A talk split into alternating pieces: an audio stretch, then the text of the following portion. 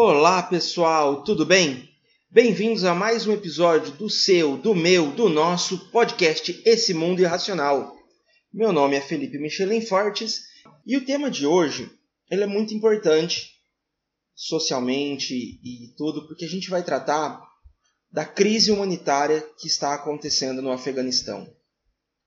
Há exatos, ou praticamente exatos, 20 anos atrás, o mundo se ficava assustado, completamente boquiaberto, com o que aconteceu com as Torres Gêmeas nos Estados Unidos.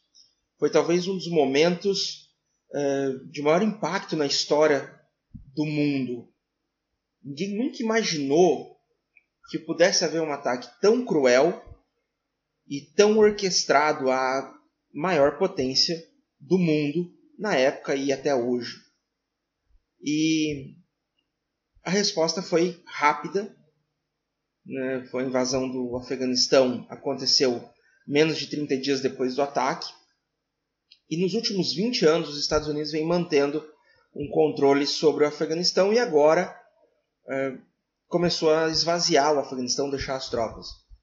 E somado a isso, né, ou por conta dessa saída dos Estados Unidos do Afeganistão, o Talibã, que muita gente, inclusive eu, acreditava já praticamente erradicado do Afeganistão, voltou e voltou com toda a força.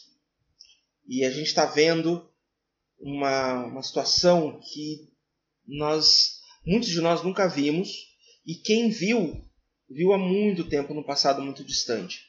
Pessoas se agarrando do lado de fora de aviões, tentando sair dos, do, do Afeganistão em direção aos Estados Unidos. Ou em qualquer outro lugar. Crianças sendo passadas por cima do muro do aeroporto de Cabul para que elas pudessem ter algum tipo de, de oportunidade. E o que a gente vê é o retorno do fundamentalismo, do radicalismo, de uma visão deturpada de uma ideologia. É, mais do que uma crise afegã, o Talibã talvez seja a demonstração de uma crise moral da sociedade nos últimos 30 anos, talvez. Porque o que a gente tem visto é um radicalismo, uma polarização muito grande. E algumas ideias são levadas ao extremo e tidas como verdade absoluta. O que é o Talibã acima de tudo? É, o Talibã, antes de mais nada e acima de tudo, ele é um grupo radical, fanático, que considera as suas próprias verdades como verdades absolutas. É um grupo que tem uma interpretação restrita de uma ideologia religiosa e que interpreta a vida e avalia a vida dos outros pela sua própria régua e não permite que ninguém tenha pensamento próprio, que ninguém tenha liberdade de expressão. E toda vez que algum grupo se utiliza de mentiras, manipulação de informações, violência, agressão, que não admite o diálogo, não admite a argumentação e principalmente não admite a contra-argumentação, nós temos um risco sistemático e institucional da quebra da democracia. E isso é muito perigoso. Isso é extremamente perigoso, eu diria. Porque a gente tem uma mudança muito grande, uma ruptura muito grande da, da sociedade e da convivência. Para quem vê as fotos do Afeganistão antes do Talibã, antes do radicalismo, e você vê que era um lugar é, evoluído, um lugar bonito, um lugar onde se podia viver de uma forma é, livre, para quem é, não conhece, existem alguns livros. Né? É, o Livreiro de Cabul é um livro que mostra bem isso, esse retrato. É, tem um livro que ficou famoso até por virar filme, que é O Caçador de Pipas, do Khaled Hussein. E do próprio Khaled Hussein tem um que eu acho ainda mais impactante, que é A Cidade do Sol, que mostra bem a realidade desse Afeganistão dominado pelo Talibã e mostra um pouco do que era o Afeganistão antes do Talibã. Eu acho que isso talvez seja até mais interessante da gente analisar, entender como era. E por que, que isso é importante? Por que, que analisar o, uma crise, uma situação política e social que está do outro lado do mundo praticamente é importante para nós? Primeiro, porque a gente é ser humano. E como ser humano, nós devemos nos preocupar com os outros seres humanos. independente de religião, de nacionalidade, de qualquer outra coisa, as pessoas precisam aprender e precisam voltar a ter empatia umas com as outras. As imagens de pessoas é, se agarrando a um avião, tentando fugir de um regime extremamente violento, se isso não causa um impacto, se isso não te emociona, é, sinto muito, mas tem alguma coisa errada com o seu senso de empatia. E entender o que está acontecendo é o primeiro passo para a gente começar a entender o que essas pessoas passam. E essas pessoas hoje elas estão em medo, porque o Talibã, quando chegou a primeira vez, é, é muito. Foi um pouco mais sutil, digamos assim.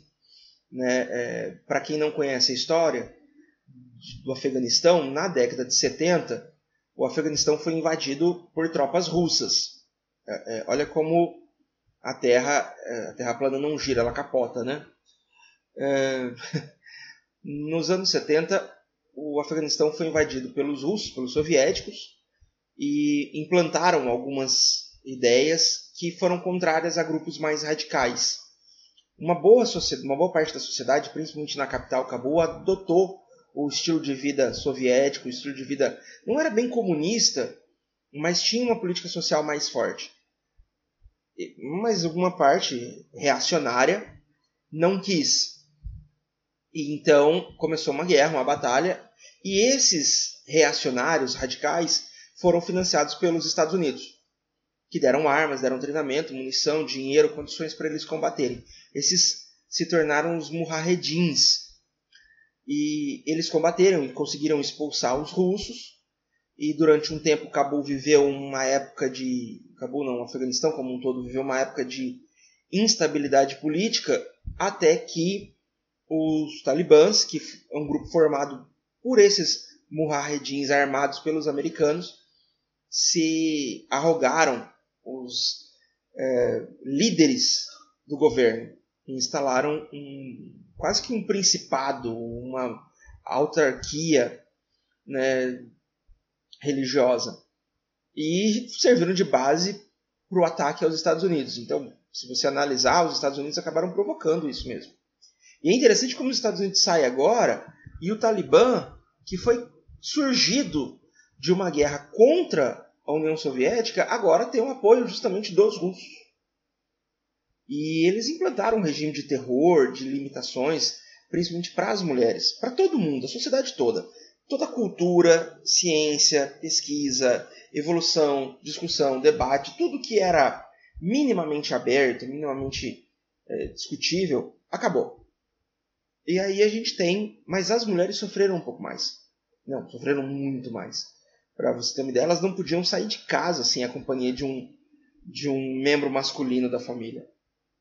Elas não podiam fazer nada, elas não podiam trabalhar, não podiam estudar, não, simplesmente não podiam nada.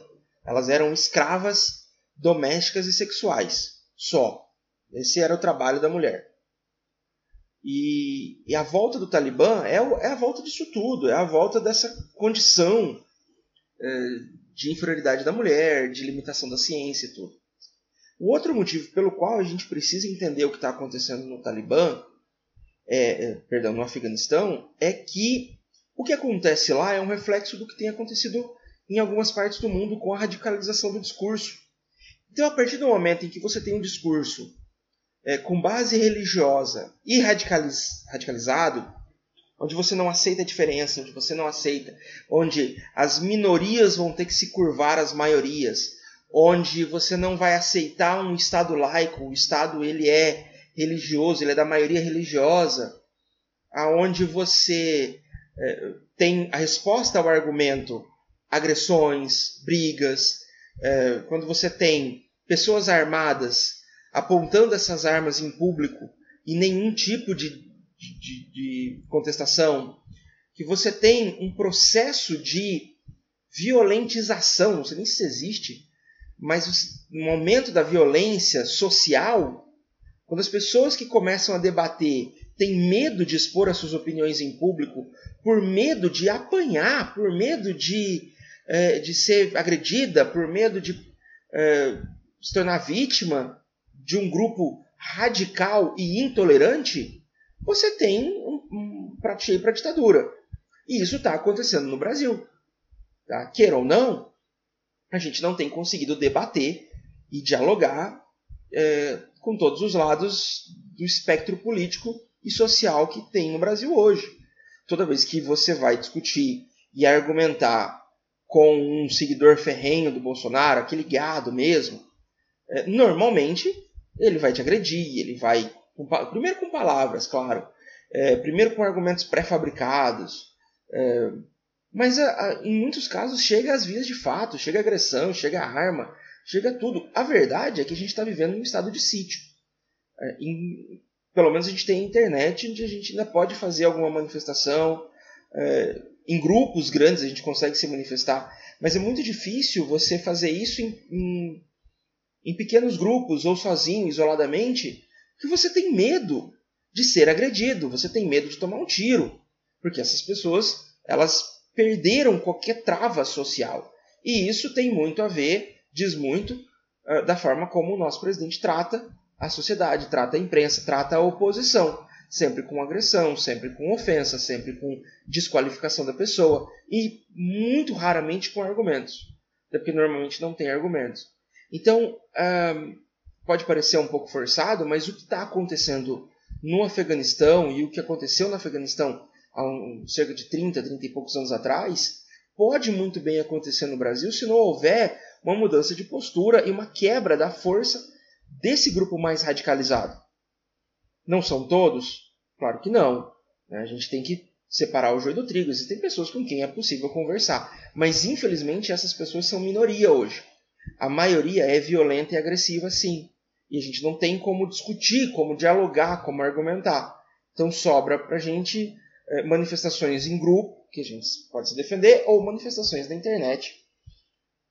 E, e a gente tem que se preocupar, sim, com uma quebra da democracia, com o direito de fala, com a, a, o fim da liberdade de expressão. E aqui a gente não pode confundir liberdade de expressão com a possibilidade de mentir e de enganar e de ludibriar o povo. Tá? Tem uma diferença muito grande entre você poder falar o que você quiser e a liberdade de expressão. Você, a liberdade de expressão é limitada, é um direito, e como é, já dizia o ditado, o direito de todos vai até onde o direito do outro começa. A partir do momento que você viola o direito do outro, não é liberdade de expressão, é crime.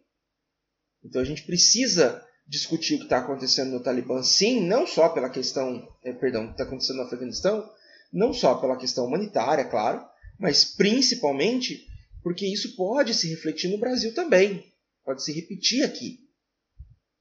Então é uma reflexão que a gente precisa fazer todos os dias em como a nossa democracia está funcionando. Eu deixo mais esse questionamento para vocês.